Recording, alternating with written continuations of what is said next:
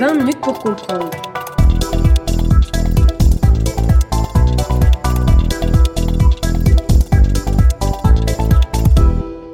Rétrospective de l'année 2020. Bonjour à toutes et tous et bienvenue dans cette seconde partie de notre rétrospective de l'année 2020 dans laquelle nous revenons sur les grands événements de l'année écoulée en compagnie de la team de Global Initiative. Dans l'épisode précédent, nous avions notamment traité du mouvement Black Lives Matter dans la foulée de la mort de George Floyd, de la montée en puissance de la Chine, du plan de relance européen bloqué par le veto polonais et hongrois. Notons d'ailleurs que depuis l'enregistrement, plus rien ne s'oppose désormais au lancement de ce plan de relance, justement, car la Pologne et la Hongrie ont décidé de lever leur veto et donc il y a désormais consensus. En outre, nous avions également parlé de la situation sanitaire en Amérique latine et de la situation politique en Biélorussie. Continuons donc notre parcours en abordant une question un peu plus complexe, celle de l'énergie nucléaire, en compagnie de Sarah Fariat. Oui, en effet, bonjour Vincent et bonjour à toutes et tous. Donc en effet, pour cet épisode, je vous propose un résumé de la situation actuelle relative au nucléaire civil et militaire et à la menace que cette dernière fait peser sur l'ensemble du globe. Eh bien, tout un programme, mais pourrait-on dans un premier temps définir ce qu'est le nucléaire civil? Alors, le nucléaire civil, en fait, il désigne l'exploitation de l'énergie nucléaire au moyen de centrales pour fabriquer de l'électricité, mais aussi pour d'autres usages très nombreux dans l'industrie, dans le sous-marin nucléaire, la recherche, l'agriculture et dans le domaine médical, entre autres. Un autre aspect méconnu de cette énergie nucléaire est la fusion nucléaire pour produire de l'énergie de manière continue et à l'infini. Il s'agirait donc d'une source d'énergie inépuisable. Exactement, Vincent. Étant donné que la matière première est un isotope de l'hydrogène qui se trouve dans l'eau de mer, cela permet, grâce à la fusion de ces atomes d'hydrogène, de produire de l'énergie sans fin. Néanmoins, malgré que ces recherches aient commencé il y a 50 ans, des évolutions technologiques sont encore nécessaires pour franchir les derniers obstacles. Des projets européens comme le réacteur Takamak, japonais et américain, continuent à investir beaucoup d'efforts et de moyens pour relever ce défi du XXIe siècle. Alors voilà qui est un peu plus clair sur l'énergie nucléaire civile, mais qu'en est-il donc du nucléaire militaire? Alors, celui-ci est plus ancien que le nucléaire civil, car il a débuté en 1945 avec les premières bombes atomiques lancées par les Américains sur Hiroshima et Nagasaki. Ici, l'énergie nucléaire est utilisée pour produire des bombes.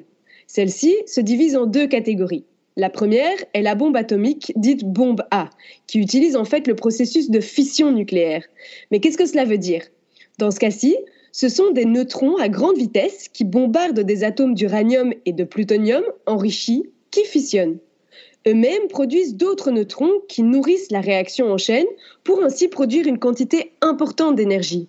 Et d'autres produits réactifs comme le cesium-137 qui constitue la principale source de radioactivité. Par la suite, des scientifiques ont développé la bombe à hydrogène, ou bombe H, qui, elle, fonctionne sur le principe de fusion nucléaire. Alors dans ce cas-ci, ce sont des atomes d'hydrogène qui vont s'assembler sous la pression d'une première fission, similaire à celle d'une bombe A. L'usage de la fusion de l'hydrogène permet ainsi d'avoir une source d'énergie beaucoup plus importante que celle de la bombe atomique. Pour vous donner une idée, c'est la réaction qui se passe au Soleil, mais à une échelle beaucoup plus modeste. En une seconde, le Soleil produit l'équivalent de plusieurs milliers de bombes à hydrogène. Mais la bombe H fait peur puisqu'elle est 4000 fois plus puissante que la bombe atomique d'Hiroshima. Aujourd'hui, les bombes nucléaires sont encore plus puissantes que celles dont je viens de vous expliquer, mais elles s'inspirent des mêmes procédés. Et quels sont les enjeux que posent justement ces bombes nucléaires? Alors les enjeux, vous vous en doutez, ils sont liés à l'insécurité qu'elles font peser quant à leur usage et aux conséquences désastreuses qu'elles impliquent. Au début de leur création, les grandes puissances détentrices de ces armes comme les USA ou encore la Russie les considéraient comme un moyen de dissuader les autres acteurs de se faire la guerre, car ils ne voulaient pas encourir le risque de recevoir une telle arme sur leur territoire. Cette idée de la dissuasion nucléaire a longtemps été promue sur la scène internationale pour assurer une certaine stabilité. Elle est d'ailleurs encore la garantie et un facteur de stabilité face au risque d'une troisième guerre mondiale qui serait en fait la dernière. Donc divers traités ont été créés pour soutenir cette idée, tels que le TNP, le traité de non-prolifération, qui est entré en vigueur en 1970 afin d'empêcher que d'autres puissances n'acquièrent l'arme nucléaire. On part du principe que si d'autres pays venaient à la détenir, le principe de dissuasion ne serait plus efficace et cela remettrait en cause la sécurité internationale. 690 États ont signé ce traité, trois ne l'ont pas signé. L'Inde, le Pakistan et Israël. La Corée du Nord, elle, s'en est retirée en 2003. Et à ce sujet, un pays qui fait beaucoup parler de lui, c'est bien sûr l'Iran. En effet, Vincent, ce pays a été soupçonné de ne pas respecter le traité en menant un programme d'enrichissement d'uranium à des fins militaires. Dans ce contexte, l'Union européenne, soutenue par l'ONU à travers le Conseil de sécurité, a mené un dialogue intensif avec l'Iran pour convaincre celui-ci de suspendre ses activités en échange de bénéficier de la technologie nucléaire civile. Comme le dialogue diplomatique n'a pas suffi, ils se sont tournés vers la diplomatie coercitive en instaurant des sanctions économiques sur l'Iran. Celles-ci eurent le résultat escompté car en 2015, l'accord du JCPOA est signé. En 2016, la IEA, ou Agence internationale de l'énergie atomique, annonce que l'Iran est en accord avec le traité et une levée progressive des sanctions est réalisée. Et l'arrivée de Donald Trump à la Maison-Blanche n'a évidemment pas arrangé la situation. Ben non, en effet, car en 2018, le président Trump décide de se retirer de l'accord du JCPOA car il estime que l'Iran ne respecte plus le traité. Il décide également de réinstaurer des sanctions économiques contre l'Iran. Évidemment, des réactions en cascade en découlent. L'Iran réalise cinq violations du traité entre 2019 et 2020. La stabilité et l'équilibre international sont donc remis en jeu. Cependant, une voie de sortie au problème semble se présenter. Le nouveau président américain élu, Joe Biden, a annoncé vouloir réintégrer l'accord du JCPOA et relancer un dialogue avec l'Iran. Une levée progressive des sanctions serait appréciée par l'Iran car l'économie du pays en est fortement impactée. Le président iranien, Hassan Rouhani, a d'ailleurs annoncé il y a quelques jours être en faveur de ces dialogues qui seraient dans l'intérêt national du pays. L'année 2021 nous en dira probablement plus sur l'évolution de ce dossier qui est probablement l'un des enjeux géopolitiques les plus importants à ce jour. Merci Sarah, nous comptons évidemment sur vous pour nous tenir au courant de la suite de ce dossier. Bonne journée. Passons à présent à l'étude d'une autre source d'énergie dont on parle un peu moins toutefois, le gaz de schiste en compagnie de Manon Tondeur. Aujourd'hui, avec Global Initiative, nous allons essayer de comprendre les implications d'une nouvelle révolution énergétique celle du lancement de la production du gaz de schiste. Alors, expliquez-nous un peu qu'est-ce que le gaz de schiste et comment est-ce qu'on en fabrique? Le gaz de schiste, également appelé gaz de roche-mer, est un gaz naturel qu'on retrouve dans la roche de schiste à plus de 1000 mètres sous la terre.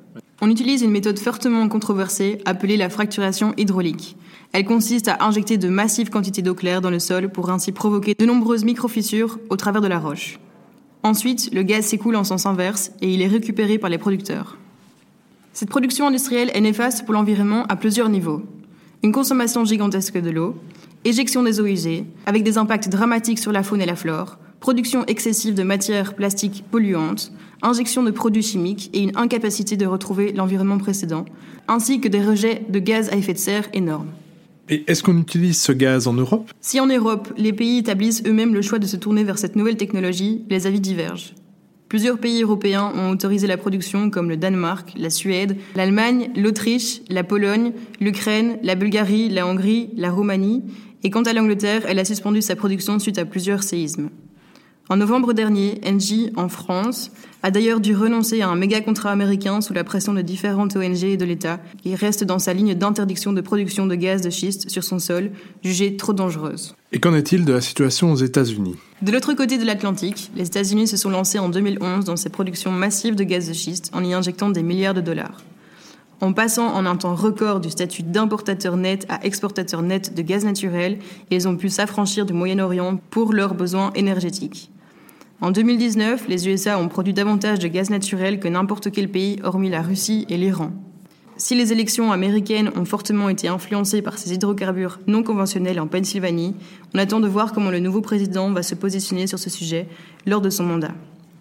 Joe Biden avait cependant été assez clair avant les élections. Le gaz de schiste n'est pas dans ses intentions et ne souhaite pas renouveler ou lancer de nouveaux accords industriels, mais qu'il ne l'interdirait pas comme son prédécesseur Trump le pensait. Il est d'ailleurs conscient que l'interdiction de la fracture hydraulique provoquerait la perte de 100 000 emplois. Et qu'est-ce que cela va changer dans la géopolitique mondiale? Il est clair que les Russes ne voient pas l'arrivée des États-Unis sur ce nouveau marché d'un bon oeil, vu que l'économie russe est aux trois quarts dépendante de la production d'énergie comme premier exportateur de matières énergétiques vers l'Europe. Ils se sentent menacés, c'est d'ailleurs la raison pour laquelle ils ont tenté de diversifier leur marché et ont conclu un accord commercial avec la Chine malgré les interdits de la scène internationale. Du côté du Moyen-Orient, les États-Unis avaient plusieurs accords commerciaux en échange d'un soutien militaire. Ils ont rompu ce pacte puisqu'ils ne sont plus dépendants de leur exportation étant donné qu'ils ont réussi de s'en affranchir grâce à leur propre production. Vu la crise actuelle et les changements de prix sur le marché des énergies, il est compliqué de prédire un changement dans la géopolitique énergétique mondiale. Mais il est certain qu'un bouleversement est en train d'avoir lieu et qu'il faudra garder un œil sur ce marché, comme son nom l'indique, non conventionnel. Encore un sujet à suivre en 2021 donc. Merci beaucoup Manon Tondeur. Parlons à présent du bilan climatique de 2020 en compagnie de Simon Guérin-Sands. 2020 a été l'année du Covid et bien sûr, les effets se font sentir sur l'environnement également. L'effet direct le plus saillant a été sans doute celui de la baisse des niveaux de pollution dans les grandes villes. À Wuhan, le nuage de pollution avait presque disparu à la veille du déconfinement et les Parisiens des banlieues apercevaient même la tour Eiffel. Ceci peut paraître anecdotique, mais l'an dernier, près de 7 millions de personnes sont décédées pour cause de pollution de l'air. Un effet indirect, cette fois-ci, a été une sorte d'électrochoc, une prise de conscience du problème climatique, qui a eu un écho tout particulier dans les réseaux sociaux durant le confinement. Les parallèles entre crise sanitaire et crise climatique n'ont pas manqué. Par l'ampleur, le danger pour nos vies et la précarité dans laquelle la crise submerge les plus démunis, le Covid rappelle ô combien les enjeux du changement global. Les deux exigent une réponse commune et surtout très ambitieuse. Cette prise de conscience est très nécessaire au regard des records de chaleur qui continuent à s'enchaîner année après année. Et pour 2020, ce sera le mois de novembre qui aura été le plus chaud jamais enregistré. 2020 marquait également les 5 ans de l'accord de Paris pour le climat. En effet, nous pouvons déjà dresser un premier bilan des engagements pris lors de la COP 21. Alors qu'au moment de la signature, les projections établissaient un réchauffement de près de 4 degrés à l'horizon 2100. Aujourd'hui, elles affichent un peu plus de 3 degrés. Rappelons que l'objectif est de ne pas dépasser les 2 degrés en partant des moyennes du siècle dernier. Nous sommes donc dans la bonne voie, mais il reste encore un long chemin à parcourir. Et précisément, la France, par exemple, expérimente actuellement de nouveaux modes de décision pour gérer cette question climatique. Et eh oui, c'est ici qu'en juillet dernier, la novatrice Convention citoyenne pour le climat a rendu le travail effectué pendant plus de huit mois. Différentes propositions, à la fois ambitieuses et concrètes, ont été imaginées. Par exemple, la rénovation des bâtiments pour réduire leur consommation en énergie, le développement des circuits courts, ou encore rendre prioritaire le transport ferroviaire au lieu de l'avion ou de la voiture. En somme, 150 objectifs pour réduire de 40% les émissions de gaz à effet de serre de la France, quatrième pollueur de l'Union européenne. Et même si l'action du président Emmanuel Macron est jugée trop lente, ce dernier a récemment accepté de tenir un référendum pour inscrire la protection environnementale dans l'article 1er de la Constitution française. Par ailleurs, la France n'est pas le seul pays à s'être donné de nouveaux objectifs pour la nouvelle année.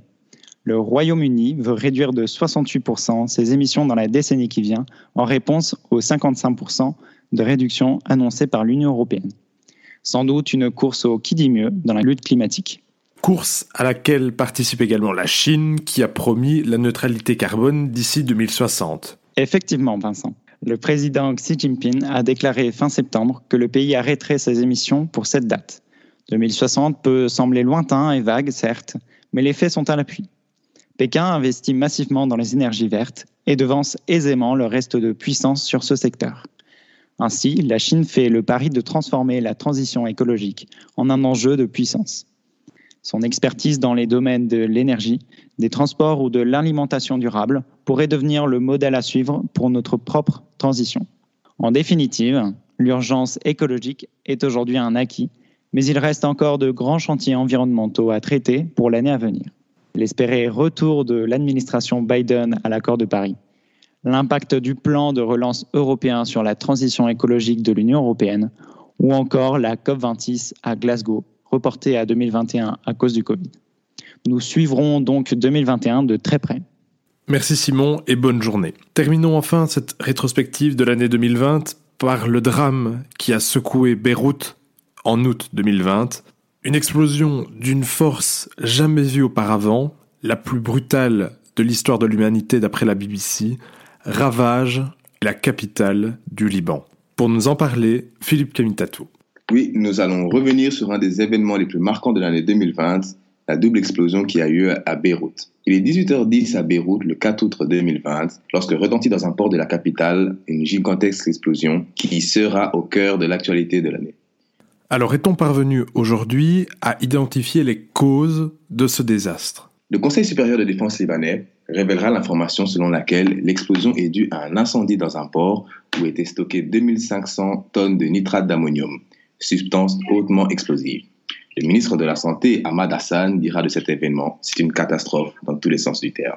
Et quels en sont les dégâts? Du côté des pertes humaines, un premier bilan va d'abord parler de 113 morts et des dizaines de portées disparues, pour arriver finalement à plus de 200 morts et 6500 blessés. Au cours des jours qui ont suivi l'explosion, les services hospitaliers seront débordés et les appels, notamment aux dons de sang, de la Croix-Rouge libanaise se feront de plus en plus fréquents. On estime que les pertes matérielles s'élèvent à plus de 2 milliards d'euros. L'explosion a ravagé plus de 8000 bâtiments, dont 640 bâtiments à caractère historique, c'est-à-dire des bâtiments tels les musées ou autres qui abritaient les vestiges de l'histoire de la région, ce qui représente une énorme perte pour le Liban. Bon nombre de vitres d'immeubles et de magasins ont été balayées par le souffle de l'explosion. La détonation fut si puissante qu'elle a été entendue depuis la ville côtière d'Arnaka, à Chypre, à plus de 200 km de Beyrouth. Bien sûr, l'explosion ayant eu lieu, il a fallu trouver très vite des coupables. Les autorités libanaises ont sollicité une enquête auprès des instances judiciaires compétentes. Une enquête qui va inculper les personnes dites responsables du stockage des tonnes de nitrate d'ammonium. Plusieurs acteurs politiques sont soupçonnés, à commencer par l'État d'Israël, et ce, dû notamment à des accrochages entre le Hezbollah et les forces israéliennes dans le sud du pays. Israël va nier toute implication et proposera même son aide pour aider le, Liban à se relever. À côté de cela, la tragédie suscitera la colère de la rue, colère qui va forcer la démission du gouvernement en place. Et quelles furent les réactions à l'international? La tragédie de Beyrouth va susciter bon nombre de réactions de soutien à l'international les grandes capitales présenteront leurs condoléances au peuple libanais et enverront une aide logistique à l'instar de la France. La France, qui partage une histoire particulière avec le Liban, se proposera, par la voix de son président Emmanuel Macron, d'aider le Liban en envoyant du matériel médical et des médecins pour venir en aide aux hôpitaux sur place qui sont débordés. La France enverra deux avions militaires contenant des tonnes de matériaux médicaux et un détachement de la sécurité civile, c'est-à-dire des médecins généralistes notamment. Le président français se rendra lui-même à Beyrouth deux jours plus tard. Nous aurons aussi les États-Unis, le Royaume-Uni, le Koweït, l'Iran, l'ONU et bien d'autres qui apporteront un soutien au Liban profondément meurtri. Au jour d'aujourd'hui, la capitale est toujours en reconstruction et l'enquête initiée par le juge Fadi Sawan pointera enfin des coupables présumés. En effet, le 10 décembre 2020, la justice libanaise va inculper le Premier ministre Hassan Diab et trois autres ministres essentiellement pour cause de négligence. C'est la première fois qu'un Premier ministre en exercice est inculpé. En effet, le gouvernement est démissionnaire, mais a continué de gérer les affaires courantes jusqu'à son remplacement par l'ancien Premier ministre Saad Hariri le 10 décembre également. Merci Philippe. C'était donc la rétrospective de l'actualité suite et fin. Merci aux différents membres de Global Initiative qui sont intervenus dans cet épisode. Dans l'ordre, Sarah Fariat, Manon Tondeur, Simon Guérin-Sens et Philippe Camitatou. C'était donc le dernier épisode de 20 minutes pour comprendre de 2020. Nous reviendrons évidemment après une pause d'une petite semaine en 2021. D'ici là, portez-vous bien et joyeuses fêtes. Je suis Vincent Gabriel, à la technique c'était Sarah Fariat. Belle journée et bonne année à toutes et tous.